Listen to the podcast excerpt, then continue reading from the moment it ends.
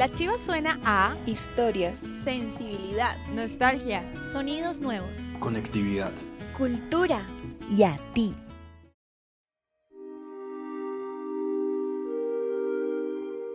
Yo también he sido víctima de violencia de género. En mi casa, en el transporte público, en la universidad.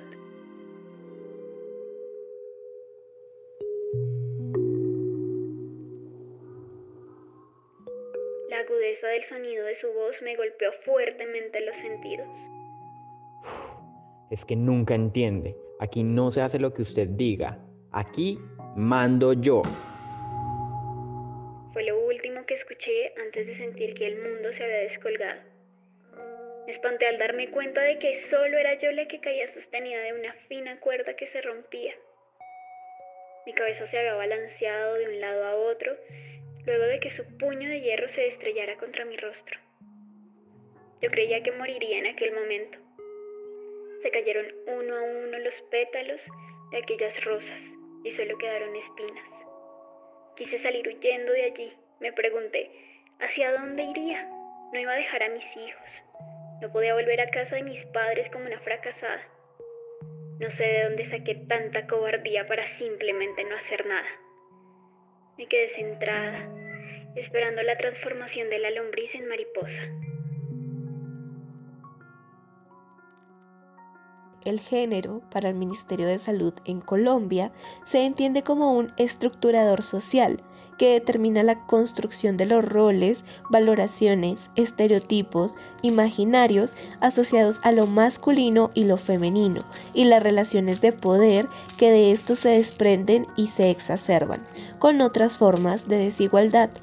Estas construcciones sociales difieren entre sociedades, culturas y se transforman con el tiempo, aparte de expectativas colectivas de género que se modifican dependiendo de la condición de clase, el periodo del curso de vida y el lugar que ocupen los sujetos sociales en el ordenamiento socio-racial.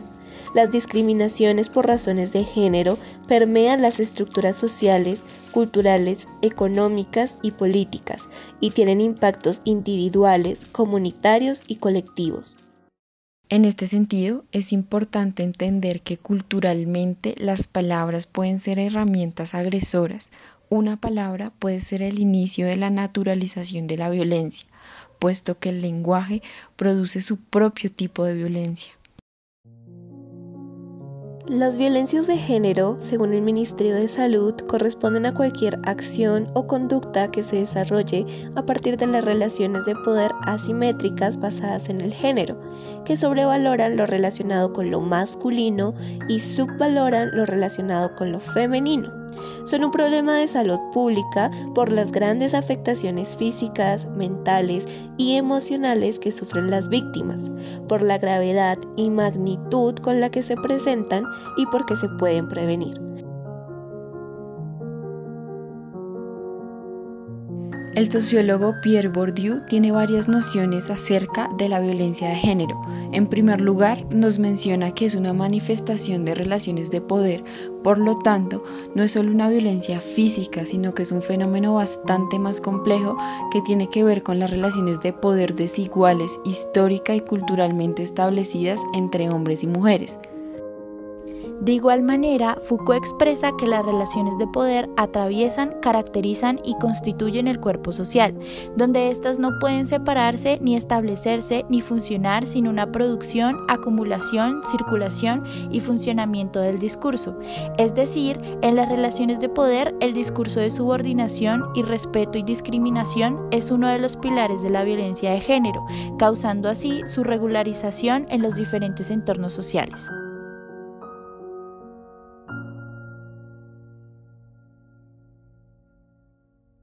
La estructura de las creencias es tan fuerte que permite que algunos tipos de violencia se justifiquen o ni siquiera sean considerados como violencia. Así vemos que no se habla de asesinados, sino de bajas, y que no se menciona la guerra, sino la lucha por la libertad. Con esta frase, la autora Judy Butler nos hace reflexionar sobre cómo la discriminación hacia las mujeres es una forma de violencia que está culturalmente aceptada y cómo nosotros desde nuestras acciones cotidianas podemos contribuir a la normalización. Asimismo, Marta Lamos en la conferencia Claves para entender el género habla de cómo el ámbito social está establecido por relaciones de poder en la cual hay una dinámica material y una dinámica simbólica. La material se refiere a cómo está construido nuestro sistema social, es decir, a las actividades establecidas exclusivamente para las mujeres y otras exclusivamente para los hombres. De igual manera, la dinámica simbólica son todas las atribuciones que se le dan al hombre o a la mujer según las actividades que realice. Por ejemplo, si el hombre lleva a cabo las labores del hogar, se va a ver como una persona afeminada. Lo mismo sucede con las mujeres, pues hay actividades que nos quitan feminidad, como el simple hecho de enojarnos, gritar o mandar. La violencia contra la mujer a lo largo de su ciclo vital dimana esencialmente en pautas culturales, en particular de los efectos perjudiciales de algunas prácticas tradicionales y de todos los actos relacionados con la raza, el sexo, el idioma o la religión que perpetúan la condición inferior que se asignan a la mujer en la familia, en el lugar de trabajo, la comunidad y la sociedad. Este tipo de violencias se incrementan en algunos contextos o situaciones particulares, por ejemplo, en el caso de las niñas y mujeres indígenas o personas con discapacidad. Particularmente en el conflicto armado, la violencia de género tiene una repercusión mayor en las mujeres, ya que su cuerpo es usado como botín de guerra por parte de los actores armados o porque las lideresas son víctimas de amenazas y de hechos violentos contra su vida y la de su familia. También la situación de conflicto se torna como un factor de riesgo para la aparición o mantenimiento de conductas que generan violencia intrafamiliar y de pareja. Por lo tanto, la violencia de género es un fenómeno complejo y supone la articulación de toda una serie de violencias que irían desde una violencia simbólica que construye los cuerpos culturalmente tensionándolos hasta esa violencia física que amenaza a las mujeres por el mismo hecho de serlo. La Organización Mundial de la Salud define la violencia sexual como todo acto sexual la tentativa de consumar un acto sexual, los comentarios o insinuaciones sexuales no deseados o las acciones para comercializar o utilizar de cualquier otro modo la sexualidad de una persona mediante la coacción por otra persona, independientemente de la relación de ésta con la víctima, en cualquier ámbito, incluidos el hogar y el lugar de trabajo. También puede haber violencia sexual si la persona no está en condiciones de dar su consentimiento, por ejemplo, cuando está ebria bajo los efectos de un estupefaciente, dormida o mentalmente incapacitada. En la actualidad, la violencia de género es un problema muy grave en nuestra sociedad, pues a partir de la violencia psicológica se puede llegar a la violencia física y desafortunadamente termina en una de las violencias más delicadas, la violencia sexual.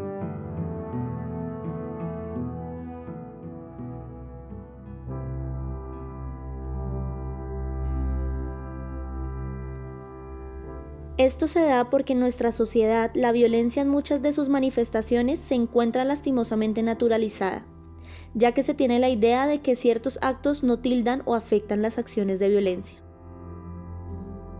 No reconocerlos como tal provoca que aquellas agresiones se ganen en un espacio en la cultura y puedan expandirse de manera silenciosa, hasta el punto que ciertas situaciones se justifiquen, como lo es en el campo laboral, tal como lo nombra Andrés Nieto, experto en seguridad de la Universidad Central. Hay una disparidad en el acceso a derechos frente a hombres y a mujeres que si bien se ha avanzado en una lucha que es es sumamente importante y que debemos reconocer desde el feminismo, pues todavía hay inequidad. Esto se ve, por ejemplo, en los salarios, en el acceso a las oportunidades de empleo, en el reconocimiento de las capacidades e incluso de los mismos títulos universitarios, que teniéndolos hoy desde Naciones Unidas Mujer, eh, se ha comprobado que no solo en Latinoamérica, no solo en Colombia, sino en el mundo, pueden llegar a ganar hasta un 17% menos ejecutando las mismas labores y ejecutando los mismos campos de acción laborales y profesionales, incluso muchos de estos casos con eh, formación profesional superior para el caso de las mujeres. Eso también es violencia.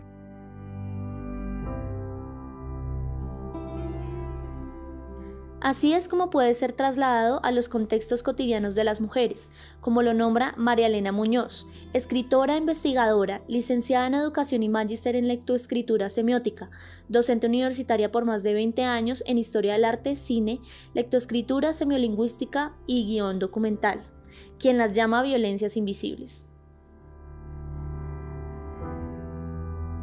Primero son violencias de género bastante mm, digamos, disimuladas, voy a decirlo así, o invisibles, parecen invisibles, ¿no? Entonces, violencia de género es que eh, mi esposo y yo trabajamos y resulta que yo soy docente, entonces él me dice, mira, aquí están las facturas para pagar, eh, ve a pagarlas. Y yo le digo, tengo clase todo el día, no importa, eh, tú eres profesora, ¿cuál es el problema? Deja tus chinos leyendo fotocopias y vete a pagar las facturas. A ver, perdón, o sea, él es ingeniero, entonces él no puede dejar su trabajo porque es ingeniero, pero como yo soy docente, qué pinche trabajo, ¿no es cierto? Entonces el menosprecio por lo que hace la otra persona, ¿cierto? Sobre todo la mujer. Eso ya es violencia de género. Deteniendo la naturalización de los actos más pequeños, es posible romper con el ciclo de la violencia, el cual comienza con las personas más cercanas a la víctima, entre sus amigos, en la universidad, en el trabajo y hasta en su propia casa. Muchas veces, en especial en estos tiempos que a causa del confinamiento hemos tenido que permanecer en nuestras casas, Inés Garzón, psicóloga, vinculada en procesos relacionados en el campo de la educación, nos nombra que este es un punto focal en torno a las violencias de género. Es importante tener en cuenta que la razón por la cual muchas veces, y más en esta época de cuarentena se ha venido pues generalizando la violencia de género tiene que ver justamente por el espacio tan limitado en el que estamos conviviendo hombres y mujeres. Cuando al interior del hogar ya tenemos un hombre con ciertos rasgos eh, violentos, ciertos comportamientos de agredir a la mujer, el hecho de permanecer 24 horas, 24/7, tiempo completo, conviviendo en este núcleo es lo que más genera la violencia de género. Por eso ha aumentado en este momento de cuarentena por la cantidad de tiempo que se convive de manera permanente. ¿sí? El estrés, la ansiedad, la depresión son otras situaciones que se vuelven agravantes para todo este proceso agresivo en contra de las mujeres.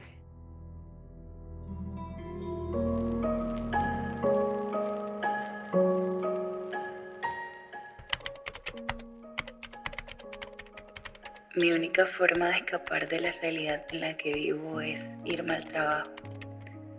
Por eso cuando anunciaron la cuarentena ya sabía lo que me esperaba. Yo he intentado denunciar, pero él me tiene amenazada con los niños. La gente no entiende.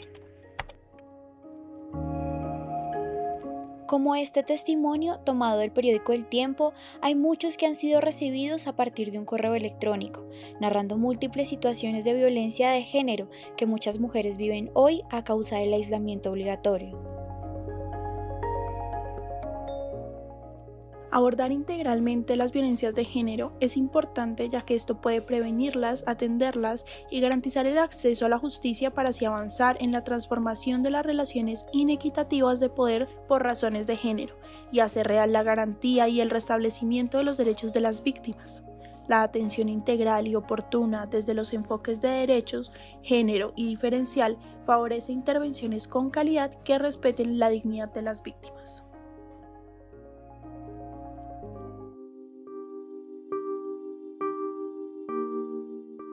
De acuerdo a los reportes presentados de las llamadas a la línea 155, la línea de orientación a mujeres víctimas de la violencia, entre el 20 de marzo y el 7 de abril se atendieron de manera efectiva 2.054 llamadas, es decir, el doble de lo atendido a diario en los dos meses previos a la declaratoria de la cuarentena. Desde el 1 de enero de este año hasta el 19 de marzo, la línea respondió 6.341 llamadas, lo que supone un promedio de 54 llamadas diarias en contraste con las 108 que se empezaron a atender apenas se inició el confinamiento, con un incremento del 100%. En lo que respecta a la línea púrpura, en Bogotá la situación es muy preocupante. Según los datos de la Secretaría de la Mujer, desde que inició el aislamiento preventivo en la ciudad, la línea púrpura que brinda orientación y atención psicosocial a mujeres víctimas de violencia ha registrado casi tres veces más llamadas y mensajes de WhatsApp que las que recibía antes de la cuarentena. Entre el 20 de marzo y el 13 de abril, la línea recibió 11.792 llamadas y mensajes. Entre el 1 y el 19 de marzo se recibieron 3.446. Esto quiere decir que antes del confinamiento se recibían en promedio 181 solicitudes diarias a través de la línea telefónica y de chat. Una vez se decretó el aislamiento en la capital, este número aumentó a 471. Según Adriana Benjumea, directora de la Corporación Humanas, en una entrevista concedida a la revista Semana, nombró que más del 90% de los feminicidios que ocurren después de amenazas se pudieron haber evitado si la institucionalidad hubiera actuado con la debida diligencia y con enfoque de derechos humanos. Y hoy, tras el confinamiento que vive nuestro país, es importante nombrar que según el Observatorio de Feminicidios, para el mes de mayo, en cuarentena, se registraron 31 feminicidios y 13 en grave tentativo. Y a julio de 2020, en total, en Colombia se han registrado 291 feminicidios. Debemos ser conscientes del proceso de cambio que estamos afrontando desde sus orígenes y causas estructurales, para así evitar que más mujeres sean víctimas de violencia de género, promoviendo en todos los espacios las relaciones de respeto e igualdad.